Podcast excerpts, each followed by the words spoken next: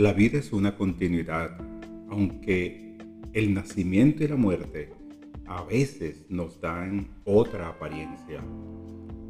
Nuestro nacimiento va mucho más allá del día que nos han dicho que nacimos. Decía el Maestro Jesús en una de sus más hermosas oraciones, glorifica mi Padre con la gloria que tenía contigo al inicio. Yo siempre he pensado que nuestra encarnación ha sido planificada desde siempre. Tú y yo alguna vez estuvimos en el vientre de nuestra abuela materna, cuando nuestra madre todavía estaba en formación ya nuestra mitad de información estaba allí formando parte del óvulo. Comíamos lo que nuestra abuela comía. Sentíamos la misma alegría y la misma tristeza de nuestra abuela. Estábamos expuestos a los mismos factores externos de la abuela. Pero también, y quiero que pienses esto, nuestra abuela estaba poniendo en aquel óvulo y en los miles de óvulos que portaba nuestra madre la información que ella, nuestra abuela, había recibido de sus abuelos. Cada uno de nosotros es un alma vieja, dormida o despierta. Por siglos han entrado en nuestros genes información que ya hoy no podemos ni descifrar. Este es Unity Visión en Ciencia y Fe, un ministerio virtual que promueve una espiritualidad participativa y científica basada en el autodescubrimiento de las leyes universales. Mi nombre es Gustavo Alberto y te doy la bienvenida a este momento de ciencia y fe que hemos titulado Entre genes y cuántos. Hoy estaremos hablando de cómo los elementos y las leyes cuánticas nos han ido moldeando. Tu madre y tú alguna vez vieron la misma película. Tu madre y tú casi tienen la misma edad. no ha sido un proceso simple de transmisión de información biológica y química. Estamos acá por un proceso cuántico también. Cada ser es el resultado de leyes físicas biológicas, pero también de leyes cuánticas. Cuánticas que han usado nuestros progenitores y nuestros ancestros somos, somos un resultado de una realidad cuántica observada, decía el doctor Robert Lanza en La ciencia del biocentrismo. No puede haber ninguna división entre el observador y lo observado.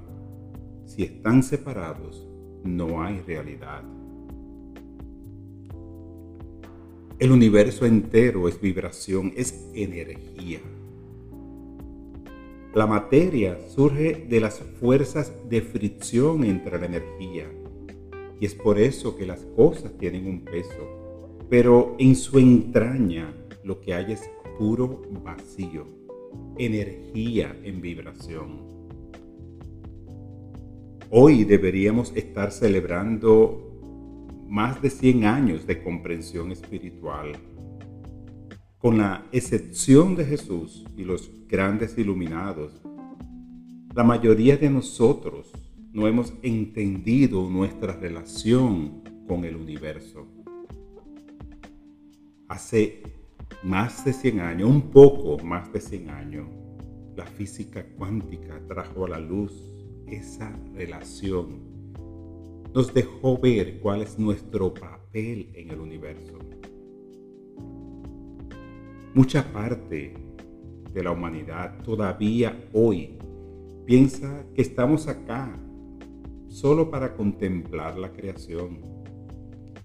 Creen que hemos sido puestos acá como piezas por alguien que ha hecho una creación caprichosa.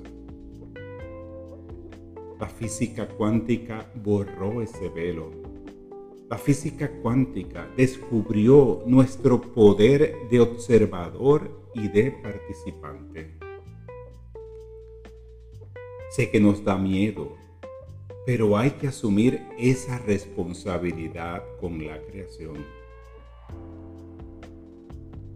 Tú y yo y todos somos observadores activos que con nuestra observación producimos un colapso de la realidad que vivimos. La mente es la gran matriz cuántica donde existen todas las oportunidades posibles. Cada oportunidad es una idea. El hombre es el único animal que hasta ahora ha demostrado el poder para procesar esas ideas y convertirlas en realidades. Ese proceso lo hacemos a través de la imaginación y de la intención. Yo creo que la intención de la que hablan los físicos cuánticos y el maestro Wendayer es en lo que Unity nosotros llamamos la voluntad y la comprensión. Cuando comprendemos parcialmente o totalmente una idea, activamos la voluntad para mantener la visión de esa idea hecha realidad. Somos el observador participante. Y con ello cambia nuestro ambiente. Y también cambia la vida que es en nosotros. Recordemos que no estamos separados del entorno. Nuestra observación de la energía la hace vibrar, pero también vibra con esa observación nuestro ADN para podernos adaptar a la realidad que estamos diseñando a través de nuestra observación. No tendría lógica ninguna crear una realidad ajena a nosotros en la que nosotros no podemos vibrar en ella. Nuestra molécula de vida ha estado también vibrando con nosotros todo el tiempo con la vibración de esa molécula hemos estado modificando el comportamiento de nuestros genes. Con la observación le hemos puesto etiquetas químicas a nuestros genes. Y quiero citar ahora al científico o escritor Venturian Arana, quien dice que los genes de la física clásica nos dicen si somos rubios, altos, bajos, flacos o gordos.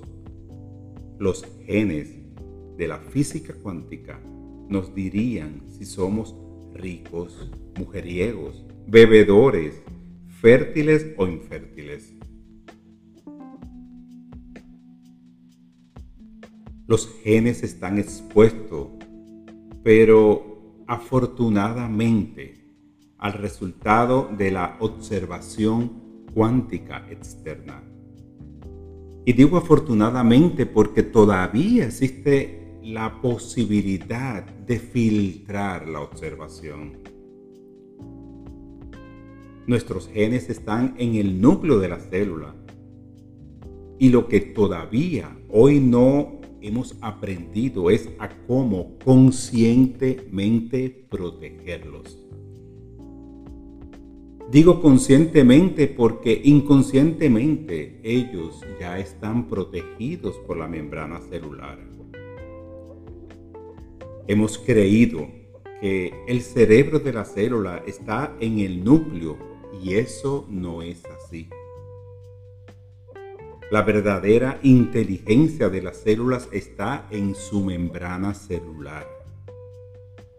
Es la membrana la que filtra las emociones y las sustancias que van a pasar al núcleo. Los metafísicos creemos que ese proceso de filtración se da por conciencia y no por una combinación aleatoria, como decía Darwin. Creemos que la conciencia espiritual es quien comanda la vida y la evolución.